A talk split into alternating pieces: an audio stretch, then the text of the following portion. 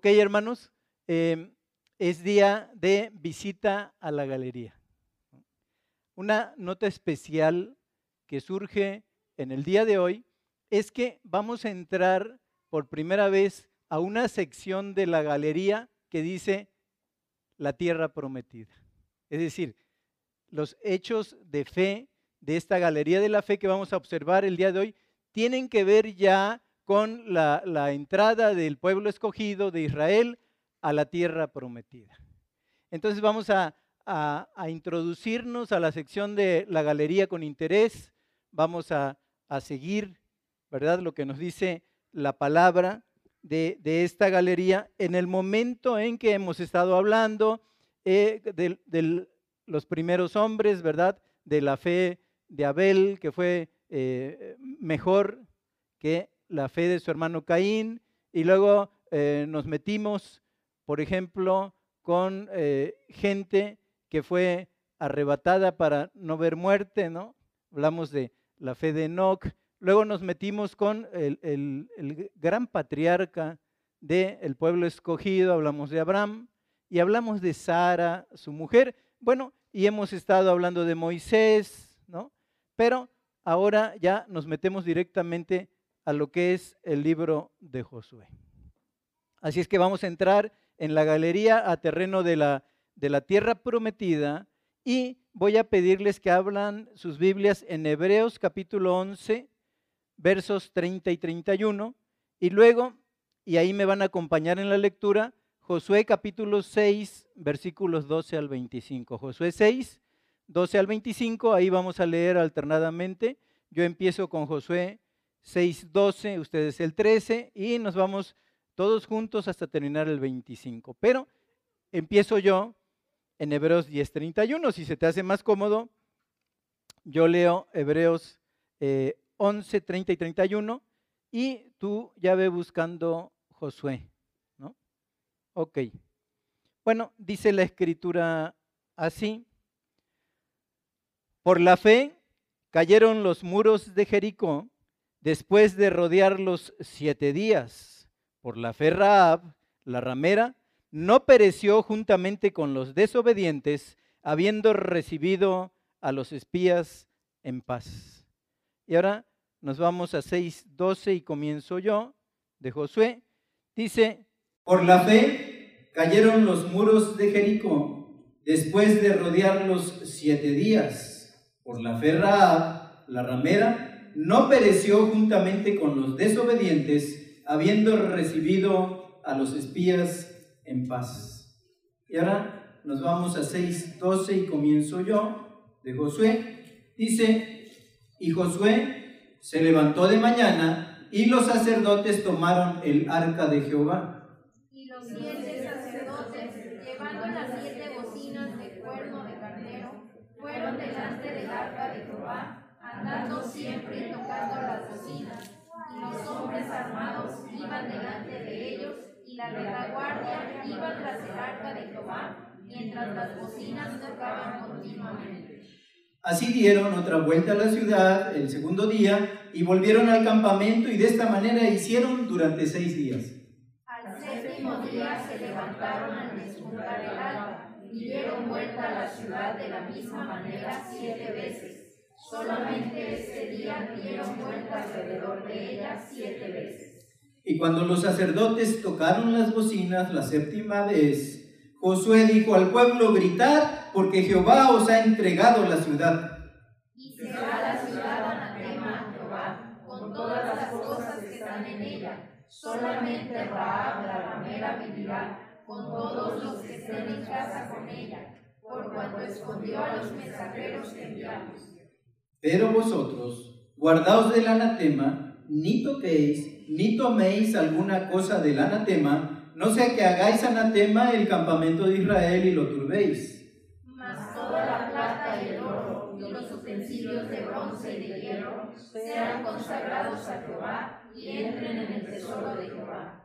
Entonces el pueblo gritó y los sacerdotes tocaron las bocinas, y aconteció que cuando el pueblo hubo oído el sonido de la bocina, gritó con gran vocerío, y el muro, se derrumbó. El pueblo subió luego a la ciudad, cada uno derecho hacia adelante, y la tomaron. Y destruyeron a filo de espada todo lo que en la ciudad había, hombres y mujeres, jóvenes y viejos, hasta los bueyes, las ovejas y los asnos. Mas Josué dijo a los dos hombres que habían reconocido la tierra, entrad en casa de la mujer ramera y haced salir de allí a la mujer y a todo lo que fuere suyo, como lo jurasteis. Y los espías entraron y sacaron a Raab, a su padre, a su madre, a sus hermanos y todo lo que era suyo. Y también sacaron a toda su parentela y los pusieron fuera del campamento de Israel. Y consumieron con fuego la ciudad y todo lo que en ella había, solamente pusieron en el tesoro de la casa de Jehová la plata y el oro y los utensilios de bronce y de hierro. La ramera, y a la casa de su padre, y a todo lo que ella tenía, y habitó ella entre los israelitas hasta hoy, por cuanto escondió a los mensajeros que Josué había enviado a reconocer Jericó. Vamos, vamos a orar, hermanos. Vamos a inclinar nuestros rostros. Padre, te damos gracias. Mira la clase de Dios maravilloso y todopoderoso que tenemos. Hoy vemos esta historia de cómo en tu nombre los muros caen y cómo en tu nombre hay vida y hay en abundancia, como lo demostraste en el caso de Raab, Señor. Padre, qué Dios como tú. Ayúdanos a, con los ojos de nuestra fe, mirar el Dios que tenemos nosotros. Bendecimos tu nombre. Ayuda a que esta historia, esta historia nos, nos coloque más cerquita de ti, Señor, más cerca de tu corazón, porque queremos serte agradables, queremos conocerte, Señor, queremos saber más de ti y este es un buen motivo para conocerte, el escuchar la palabra que habla del Dios de las Escrituras. Que tu Espíritu Santo nos enseñe, que tú, Señor, seas el centro, como lo cantamos, de tu iglesia. Y Padre, que en tu nombre podamos caminar los caminos de la fe para agradarte a ti que nos has tomado por siervos. Te lo pedimos en el nombre de Jesús. Amén. Bueno, voy a leer precisamente el, versículo que nos introduce a lo que vamos a hablar en el día de hoy. Y dice Hebreos 11:30, por la fe cayeron los muros de Jericó después de rodearlos siete días. Ahora, el título de la lección son los resultados de la fe, es decir, vamos a ver cómo eh, se ejerce fe, pero la fe siempre tiene un resultado. Como nos dice Hebreos, porque sin fe es imposible agradar a Dios y es necesario ¿no? que el que pretende agradar a Dios crea que le hay y que es galardonador de los que le buscan. Hoy vamos a ver el premio y el galardón de esa fe que ejerce todo el pueblo de Israel y luego específicamente Raab la ramera. Entonces, eh, quiero recordarles ¿no? que la ciudad amurallada de Jericó fue el primer objetivo militar en la conquista de la tierra prometida. Entonces, ¿qué había hecho eh, Jehová Dios, el capitán, verdad, de los ejércitos de Israel? Bueno, le había dicho a su siervo las partes de la conquista de la tierra prometida. Ellos habían cruzado de manera milagrosa el Jordán ahora y estaban a la entrada de o a las puertas de la tierra prometida. Entonces se llevan a cabo tres grandes campañas con la ayuda del comandante Josué, ¿no? Y en este sentido, la primera parte que se conquista es la parte media. Y como hoy vamos a ver, precisamente el sentido que Dios le había puesto al mover el corazón de su comandante, ¿verdad? Del comandante de las fuerzas de Israel, era eh, entrar por en medio y luego de esta manera hacer eh, una cuestión o, un, o una, un milagro tan grande que toda la tierra prometida se iba a dar cuenta que Jehová es Dios y que Jehová reina sobre su pueblo y sobre toda la tierra. Entonces, cuando entran, la primera campaña se lleva a cabo en el centro de la tierra prometida. Y las dos grandes batallas que se dan allí, la primera se da en Jericó y luego en Jai. Entonces, después de conquistar la tierra prometida, se hizo la gran fama, se hace la gran fama de Dios, porque eh, precisamente la ciudad amurallada de Jericó, que fue el primer objetivo, fue construida miles de años antes de que naciera Josué y era una de las ciudades, fíjense bien lo que les digo, era una de las ciudades más antiguas del planeta. Jericó era una de las ciudades más antiguas del planeta. Entonces precisamente entra por allí. Entra por allí la posesión de la tierra prometida. Miren, Jericó, si nosotros lo podemos imaginar, tenía partes con muros fortificados que medían aproximadamente siete y medio metros de altura y el muro arriba bueno, circulaban carretas. Allí vivía Raab. Circulaban carretas porque se cree que estaba como que hecho en dos partes, ¿no? Y tenía, eh, se podría decir como que una anchura, el muro arriba, donde circulaban carretas, donde estaban los vigías, los atalayas, aproximadamente se cree de seis metros. Entonces imagínense, siete metros y medio y de ancho seis metros. Entonces, en este sentido, los soldados que montaban guardia, que se les conoce como atalayas, tenían la posibilidad de ver a muchos kilómetros a la lejanía por si se acercaba alguna fuerza invasora. Entonces, ¿qué era Jericó? Jericó era un símbolo de poder y fuerza militar. Y miren bien lo que les digo. Los cananeos la consideraban invencible. Los cananeos decían, Jericó con sus fortalezas es imposible de conquistar por cualquier ejército. Así la tenía. Entonces, en este sentido, nos dice Josué 6.1. Dice, ahora Jericó estaba cerrada, bien cerrada, a causa de los hijos de Israel. Nadie entraba ni salía. El temor a los judíos había causado que Jericó se fortificara antes de que siquiera llegaran los invasores. O sea, la, ciudad se había encerrado, había tomado sus pertrechos, había tomado pues las órdenes necesarias porque sentían que la invasión de las huestes de Israel era inevitable. Entonces eh, podemos ver que el temor a los judíos había causado que Jericó se fortificara antes de llegar los invasores. Por seis días, dice la escritura, los israelitas rodearon la ciudad una vez al día, volviendo cada noche a el campamento que ellos habían establecido en Gilgal.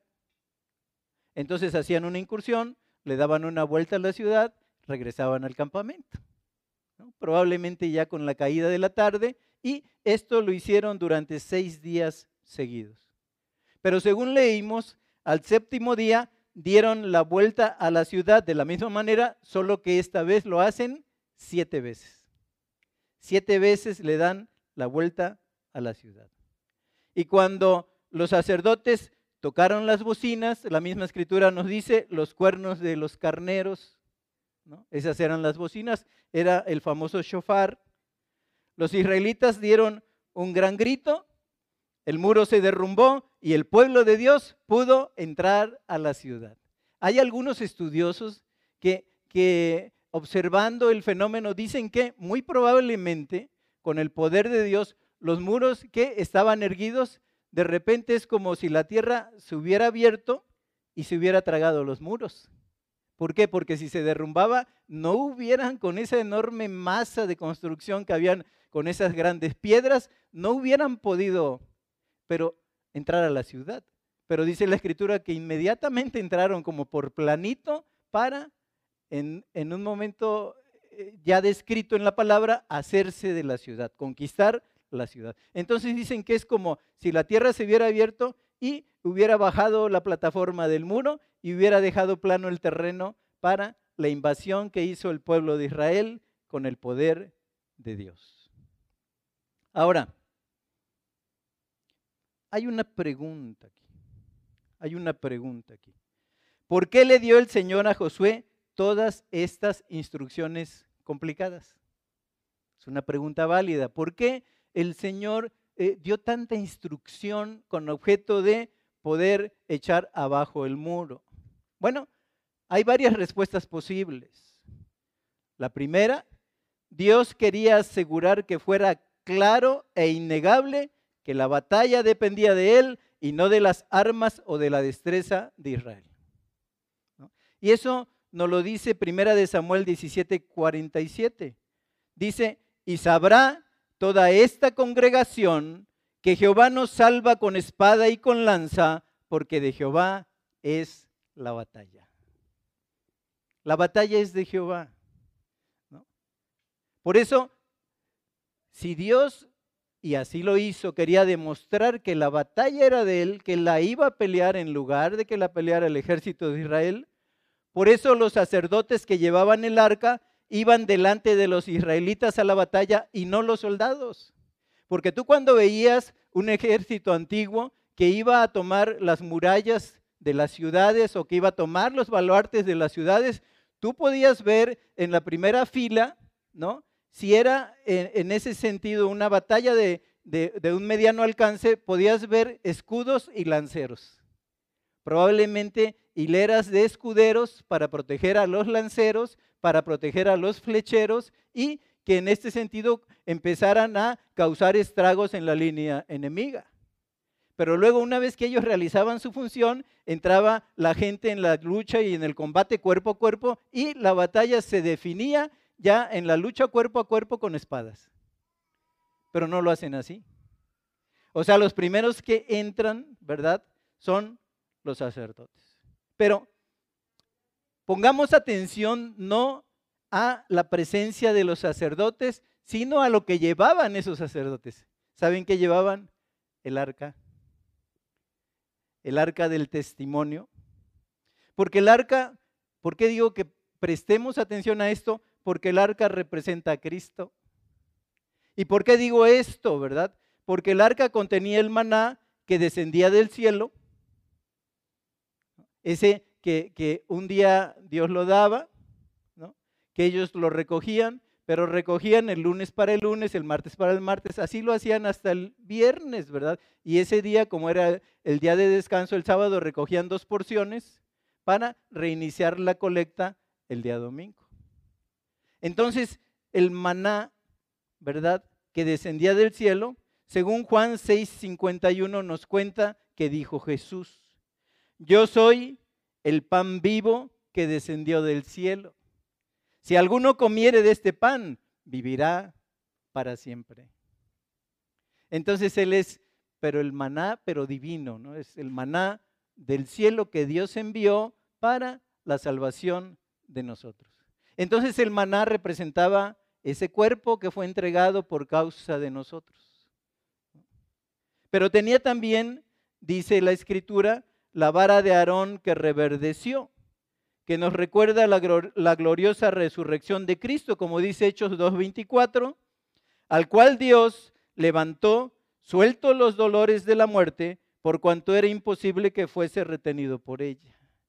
Aquí nos recuerda que así como la vara de Aarón reverdeció, el Señor Jesucristo al tercer día resucitó. Y por eso nuestra fe no es vana. Porque tú puedes preguntar por todo el panteón de los dioses que la gente sigue y todos están en sus tumbas. Pero el Señor resucitó. No quedó en su tumba. Por eso no es vana nuestra fe. Porque si Él no hubiera resucitado, seríamos dignos de la mayor conmiseración. Pero el cristianismo es la única religión en el planeta que tiene al Dios y a un Dios vivo. La única religión, el cristianismo. Entonces tenía el maná que descendía del cielo, también la vara de Aarón que reverdeció, pero como tercera cosa tenía las tablas de la ley. Y las tablas de la ley que Moisés un día quebró, pero otro día el Señor las repone, representaban el pacto de Dios con su pueblo. Se les conocía también como las tablas del pacto. Pero dice Hebreos 8:6, Pero ahora, tanto mejor ministerio es el suyo, cuanto es mediador de un mejor pacto establecido sobre mejores promesas. Y la pregunta es, ¿por qué Cristo es mediador de un mejor pacto? Porque el primer pacto, el pacto de la ley, no encuentra el fallo en el pacto mismo, porque la ley es santa, dice la escritura, sino en el pueblo del pacto. Ahí estaba el fallo. El primer pacto se basaba en la promesa del hombre a obedecer.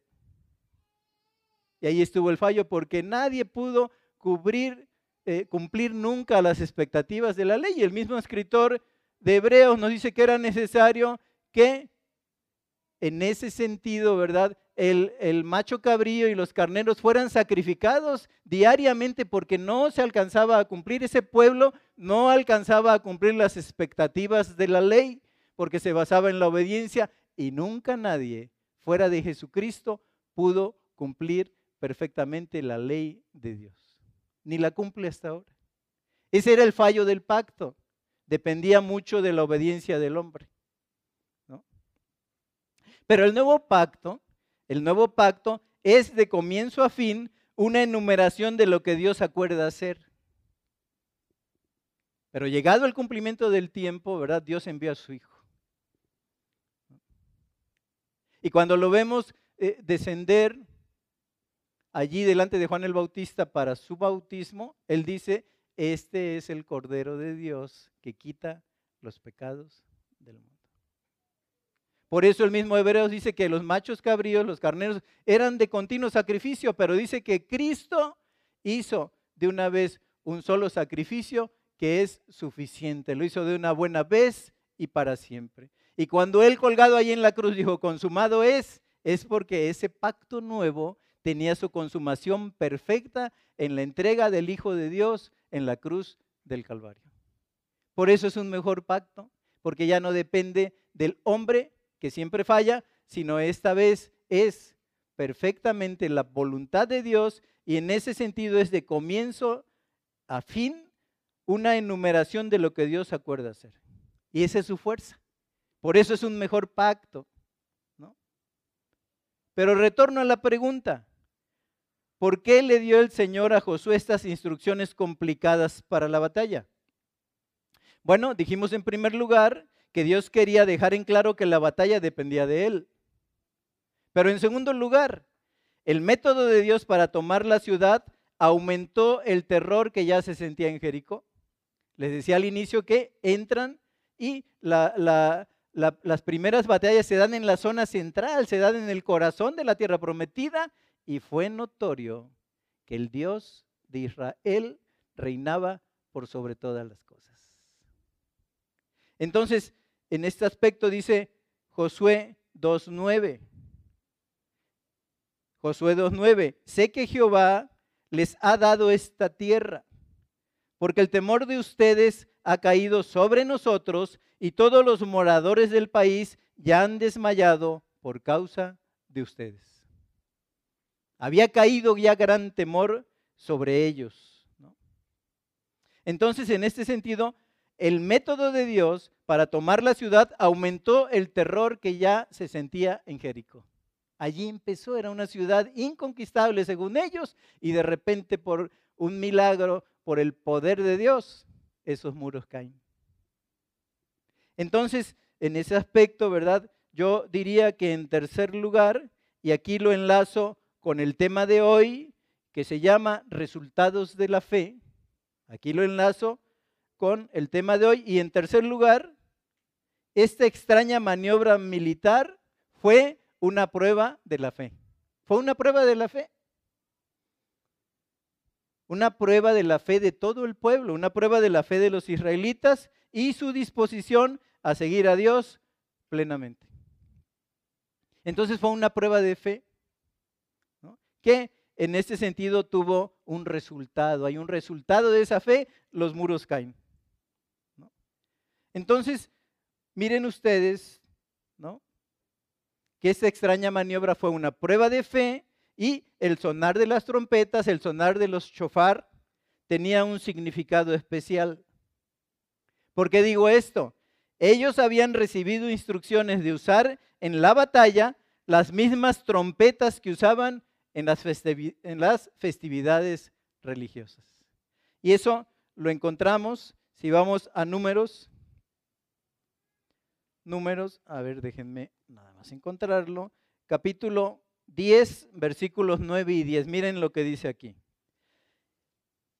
Y cuando salieres a la guerra en vuestra tierra contra el enemigo que os molestare, tocaréis alarma con las trompetas y seréis recordados por Jehová vuestro Dios y seréis salvo de vuestros enemigos.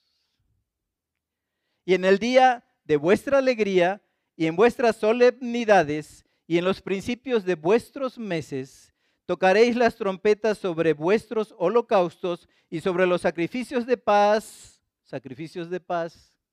El otro era para la guerra, ahora sacrificios de paz, y os serán por memoria delante de vuestro Dios, yo, Jehová, vuestro Dios.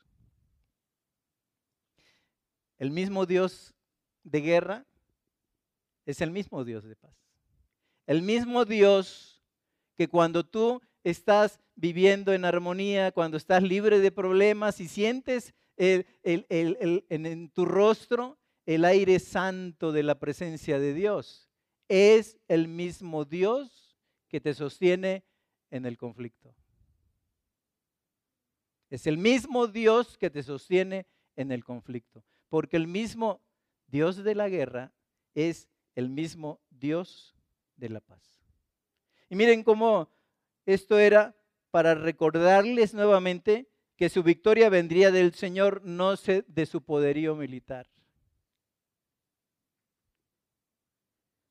Como dice 2 Corintios 10:4, miren lo que dice aquí. Las armas de nuestra guerra espiritual, estoy dando una interpretación, ¿verdad? No son carnales, pero tienen poder divino para destruir fortalezas. Nuestras armas no son carnales, pero igual, no es con espada ni con ejército, sino con el Santo Espíritu de Dios que nosotros hemos de conquistar.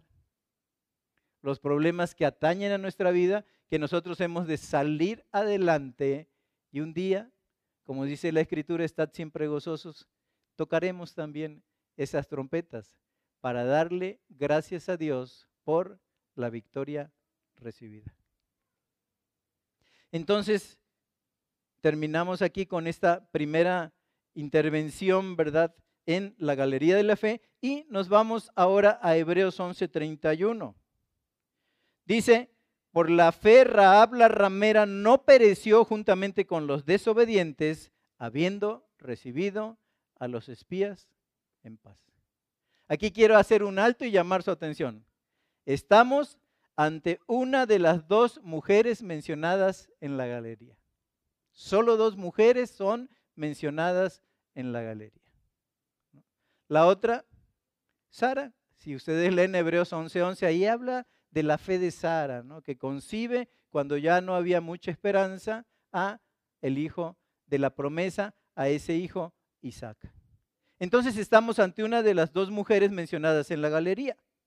Ahora, nosotros no podemos saber cómo Raab la ramera vino a ser adoradora del Señor, pero es evidente que así fue.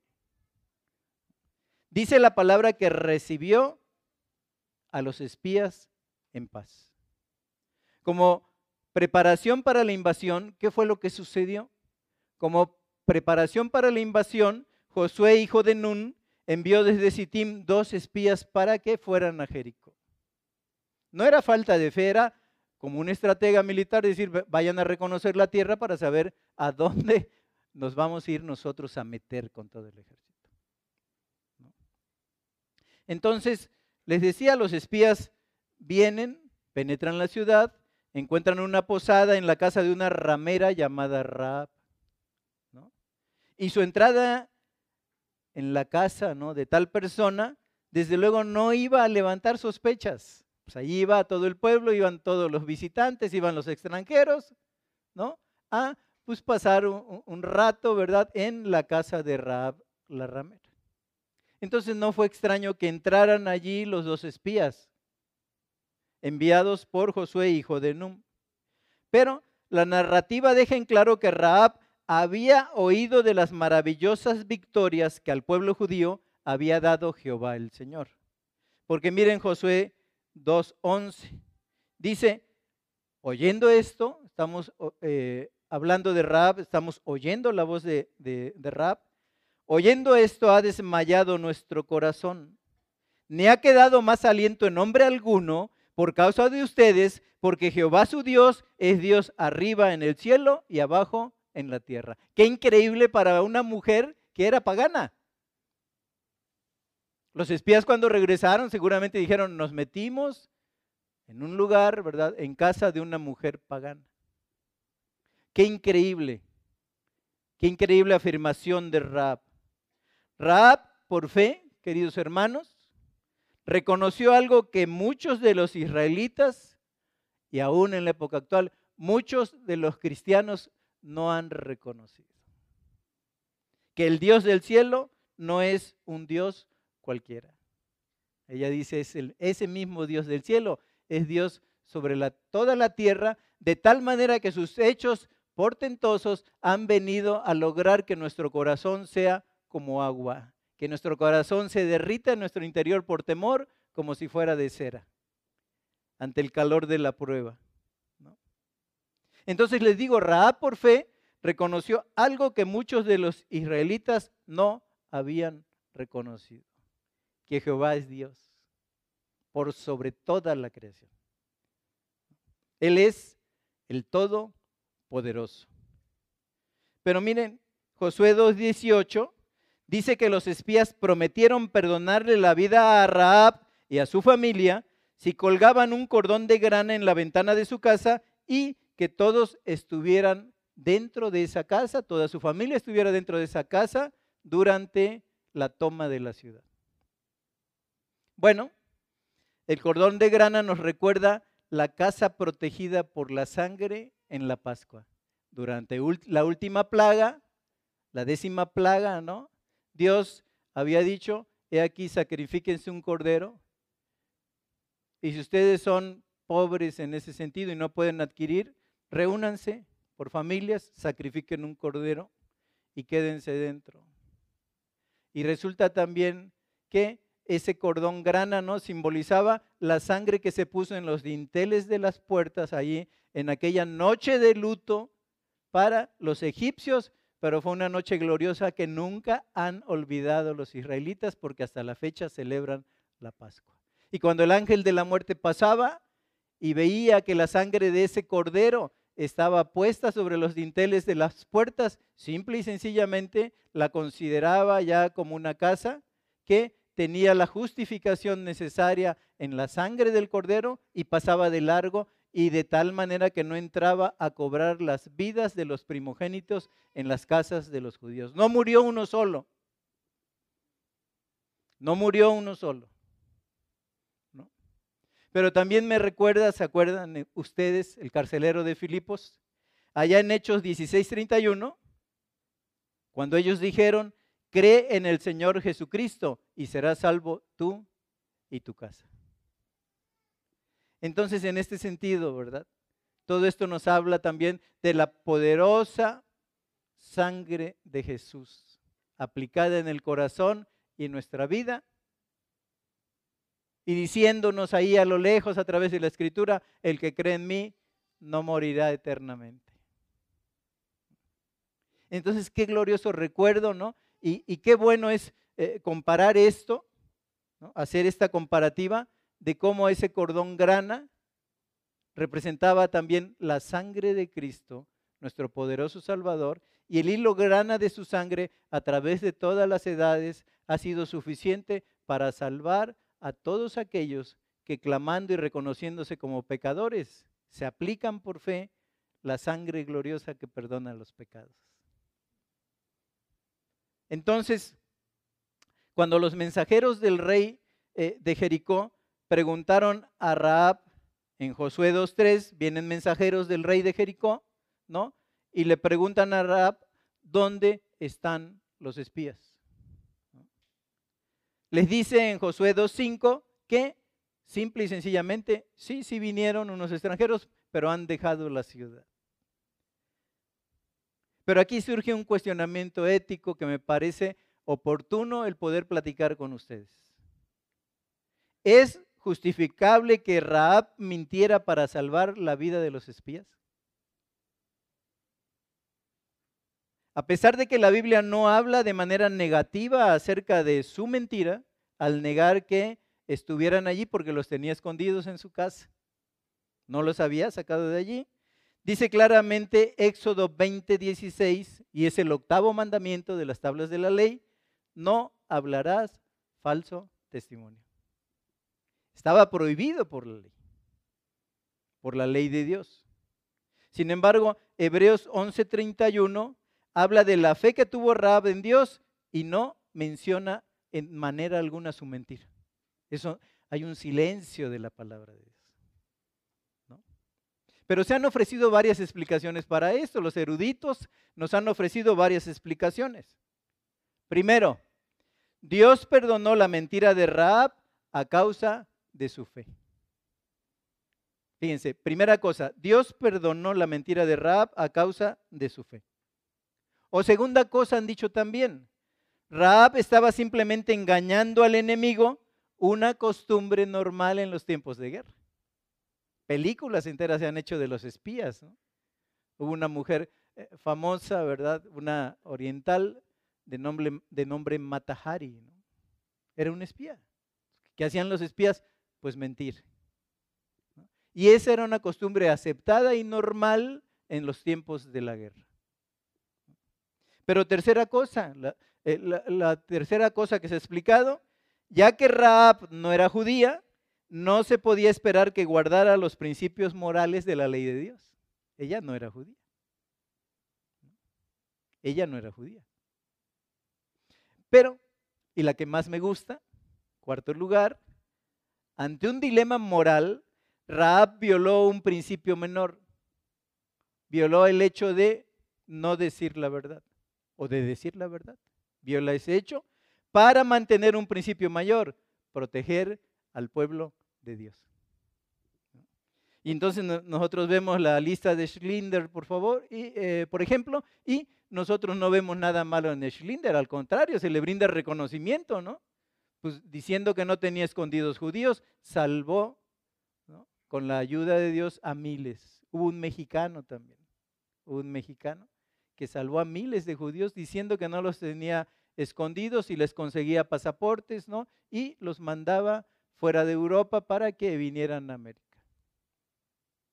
Entonces, en ese sentido, ante un dilema moral, Raab violó un principio menor, decir la verdad, para mantener un principio mayor, proteger al pueblo de Dios. Ahí está la explicación. Pero Queridos hermanos, yo también pensaba en esto. Ella tenía información privilegiada y pudo costarle la vida no a los dos espías nada más, sino a todo el pueblo de Israel si se descubrían los planes de invadir.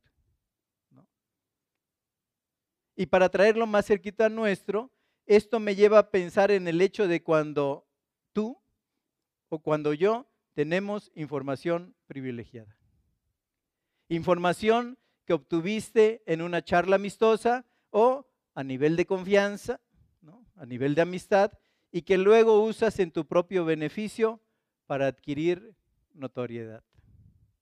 Pero con todo, cuando usas esa información, creas confusión, creas malestar, creas dolor y creas vergüenza en muchos casos de que estás descubriendo lo que alguien te dijo. Cuando yo pienso en esto, lo digo eh, con todo respeto, Cuando yo pienso en esto, ¿verdad? Siempre hemos sabido que somos dueños de lo que callamos y esclavos de lo que decimos. Te conviertes en un rehén de lo que dices en un tiempo cuando tú dices una palabra o confiesas algo que no tenía caso traer a colación. ¿Cuánto me llama la atención ¿Cuánto me llama la atención el secreto del confesionario católico? Porque dicen, no, no, ese ha hablado con narcotráfico. Sí, ha hablado, ¿no? Pero no te sueltan el secreto. qué fue lo que dijo o qué fue lo que confesó. Y queridos, muchos de nosotros, ¿verdad? Cuando platicamos con ustedes de asuntos, lo hacemos muchas veces en el secreto de la confesión. Pero cuando tú lo empiezas a esparcir, es como dicen, ¿no? Si tú te subieras al sitio más alto de esta ciudad, la torre J, JB, ¿no? Y bueno, y agarraras un gran saco con plumas, ¿no? Lo abrieras y lo soltaras. Y cuando te dieras cuenta de que ensució finalmente la ciudad y te dijeran tienes que recoger cada pluma, ¿sabes cuándo las vas a encontrar? Entonces, en este sentido, ¿verdad? ¿Cuánto me asusta leer Santiago capítulo 3, versículo 6? Dice Santiago 3, 6.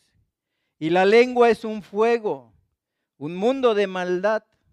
La lengua está puesta entre nuestros miembros y contamina todo el cuerpo e inflama la rueda de la creación y ella misma es inflamada por el infierno. Ella misma es inflamada por el infierno. ¿Cuánto daño ha causado a las iglesias la lengua sin freno? Satanás usa la lengua para terminar amistades, para crear odio, para dividir iglesias. Y aunque luego yo me disculpe por lo dicho, el daño puede ser permanente, como el fuego en el bosque. El daño queda permanente, los árboles ya no se recuperan. Por eso siempre Meyer decía que el fuego en el gran bosque es más devastador en los grandes árboles y más ruinoso, en los árboles más frondosos. Luego se salvan los rastrojos, cuando tú das a conocer, ¿verdad? Eso.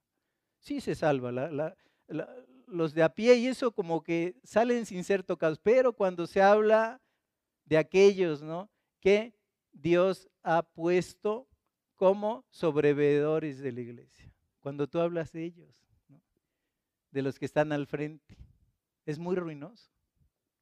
Es muy ruinoso. Por eso Meyer decía, siempre el fuego en el bosque eh, actúa de manera más ruinosa, más profunda, más deplorable sobre los grandes, grandes árboles del bosque. Entonces, Queridos hermanos, ¿verdad? Queridos hermanos, tengamos cuidado. Raab pudo haber impedido, si hubiera sido la voluntad de Dios, con sus palabras, él que empezara esa conquista de la tierra prometida. No iban a prevalecer allí. No iban a prevalecer allí porque Dios había prometido esa tierra. Tarde o temprano iba a dar posesión al pueblo de Israel y lo empieza a hacer, pero utiliza, ¿verdad?, la fe de esta mujer, recibe a los espías en paz y la caída de los muros se lleva perfecta y completamente dentro del plan de Dios. Entonces tengamos cuidado, queridos hermanos. Pero para terminar, para terminar, miren, la fe que derrumbó los muros en Hebreos 11:30 también resultó que Raab o en que Raab y su familia no perecieran, como dice Hebreos 11:31. Hebreos 11:30 es una caída de muros y Hebreos 11:31 es el recordatorio glorioso de que Jehová salva a los que le buscan. Y le buscan de todo corazón. Pero ese Dios de la fe, fíjense en lo que les voy a decir. Ese Dios de la fe no solo hizo provisión para la seguridad de Raab, sino que también la elevó a un lugar en el linaje de David y finalmente en el, linaje del Señor Jesucristo. ¿Se acuerdan que cuando pasaba Jesús le decían, Jesús, hijo de David? Los, los, que estaban posesos ¿no? clamaban a él, Jesús, hijo de David, ten misericordia de mí. Bueno, Mateo 1, versículos 5 y 6. Dice así la escritura. Salmón engendró de Raab, de Raab, entró, entró dentro del linaje real esta mujer. Salmón engendró de Raab a Boz, Boz engendró de Ruth a Obed, y Obed a Isaí, Isaí engendró al rey David.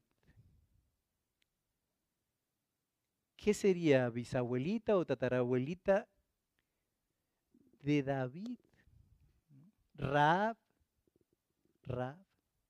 No oculta la, eh, la palabra su pasado, ¿no? Raab la ramera. Dice Hebreos 11. Pero miren Mateo 1.17, ¿no? Antepasado de David, Raab. Mateo 1.17. De manera que todas las generaciones desde Abraham hasta David son 14, desde David hasta la deportación a Babilonia 14 y desde la deportación a Babilonia hasta Cristo 14. Una antecesora dentro del linaje real que vio nacer a Jesucristo como perfecto hombre, él es perfecto Dios también, que vio nacer a Jesucristo sobre la faz de la tierra. Rab en medio de ellos. Entonces no todo quedó en esa salvación. Y así será también para nosotros. Porque aquel que comenzó la buena obra en nosotros la, va a perfeccionar hasta el día en que le veamos, ¿no? hasta el día de Cristo. Así es que sus promesas y sus llamamientos, como un día nos dijo Dan, son irrevocables. Si Él te tomó en la mano. Querido, si tú eh, eh, te, te afanas, ¿verdad?, en conocerle, en buscarle, en leerlo en su palabra, en orarle a Él, Él te va a llevar delante de nuestro Padre con gran gozo, dice la Escritura.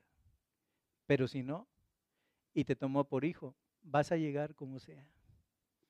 Vas a llegar quizá con alguna enfermedad de transmisión sexual, ¿verdad? alguna enfermedad de los excesos o alguna enfermedad que te dio la vida, pero vas a llegar sea como sea, vas a llegar delante de su presencia con gran gozo y gloria.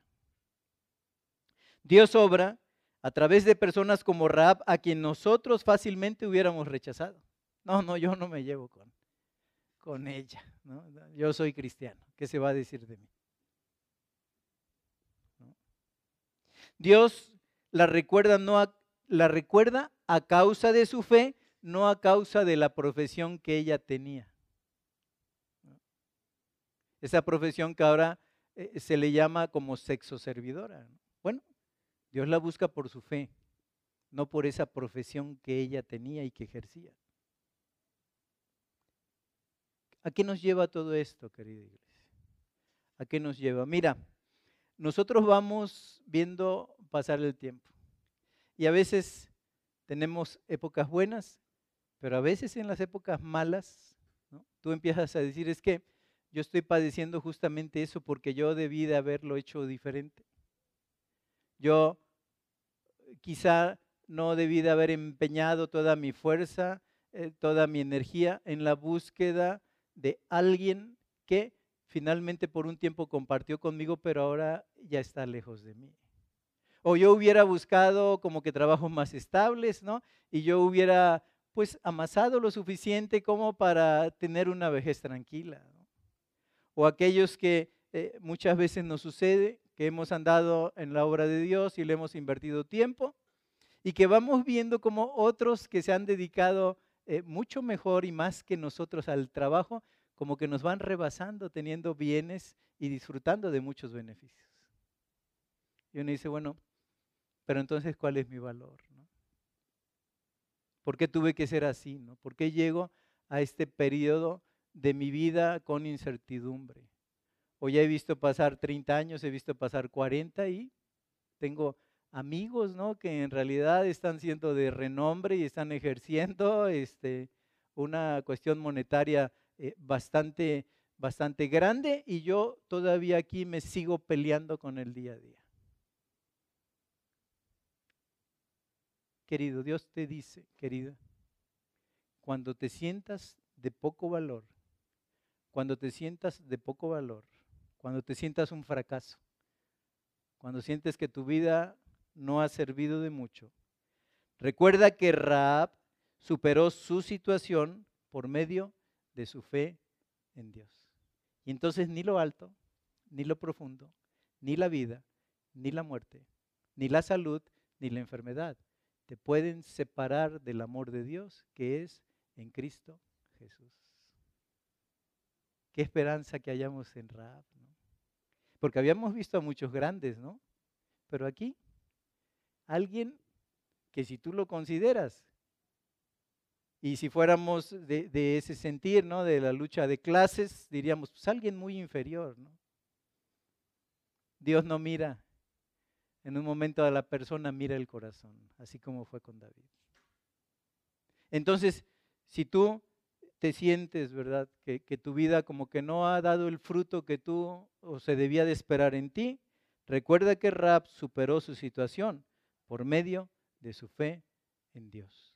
Y lo más hermoso, y lo más conveniente, y lo más para alegría, es que nosotros podemos hacer lo mismo. Quizá no nos podamos alegrar de una, de una situación económica ya lista o de una situación de ruptura familiar que no te, está trayendo eh, a ti gozo, ¿no? no te está trayendo paz, o quizá de la pérdida de la salud, o quizá de, de, de, alguna situación muy especial, muy grave dentro de tu núcleo familiar. Pero te dice el Señor en esta tarde, alegraos porque vuestro galardón es grande en los cielos. Porque no dependemos de situaciones, sino de Él. Y si Él nos consideró tan dignos, ¿verdad?, en su corazón para dar su vida en la cruz del Calvario, entonces nuestra ciudadanía, queridos hermanos, queridas hermanas, no la buscamos aquí. Nuestra ciudadanía está en los cielos, de donde también esperamos al Salvador. Que el Señor les bendiga. Vamos a orar para despedirnos, Padre. Te damos gracias. Gracias por esa fe, Señor. Esa fe que en este sentido, cuando vemos la galería de la fe, brinda resultados. Te damos gracias porque gente de carne y hueso, tal como nosotros, están considerados en la galería de la fe. Te damos gracias porque tú, Dios, nos has escogido para salvación. Y tenemos un Dios que es el mismo ayer, hoy y por los siglos. Y ese mismo que hizo florecer la fe de Raab y de todo el pueblo de Israel es el mismo que está dispuesto a hacer florecer nuestra fe. Bendecimos tu nombre. Que la paz de, de lo alto sea sobre toda tu iglesia. La iglesia bíblica es Jesús. Que tomados de tu mano veamos un tiempo de refrigerio para esta iglesia. Padre, que en tu infinita misericordia tú consideres nuestro corazón agradecido porque nos has apartado para salvación. Gracias, Padre. Gracias por estos ejemplos vivos que nos animan a vivir nuestra vida, no con la mirada de nuestros ojos, no por vista, sino por fe. Gracias. Al salir, llévanos con tu bendición, danos tu paz y nos encomendamos a tu infinita gracia en el nombre de Jesús. Amén.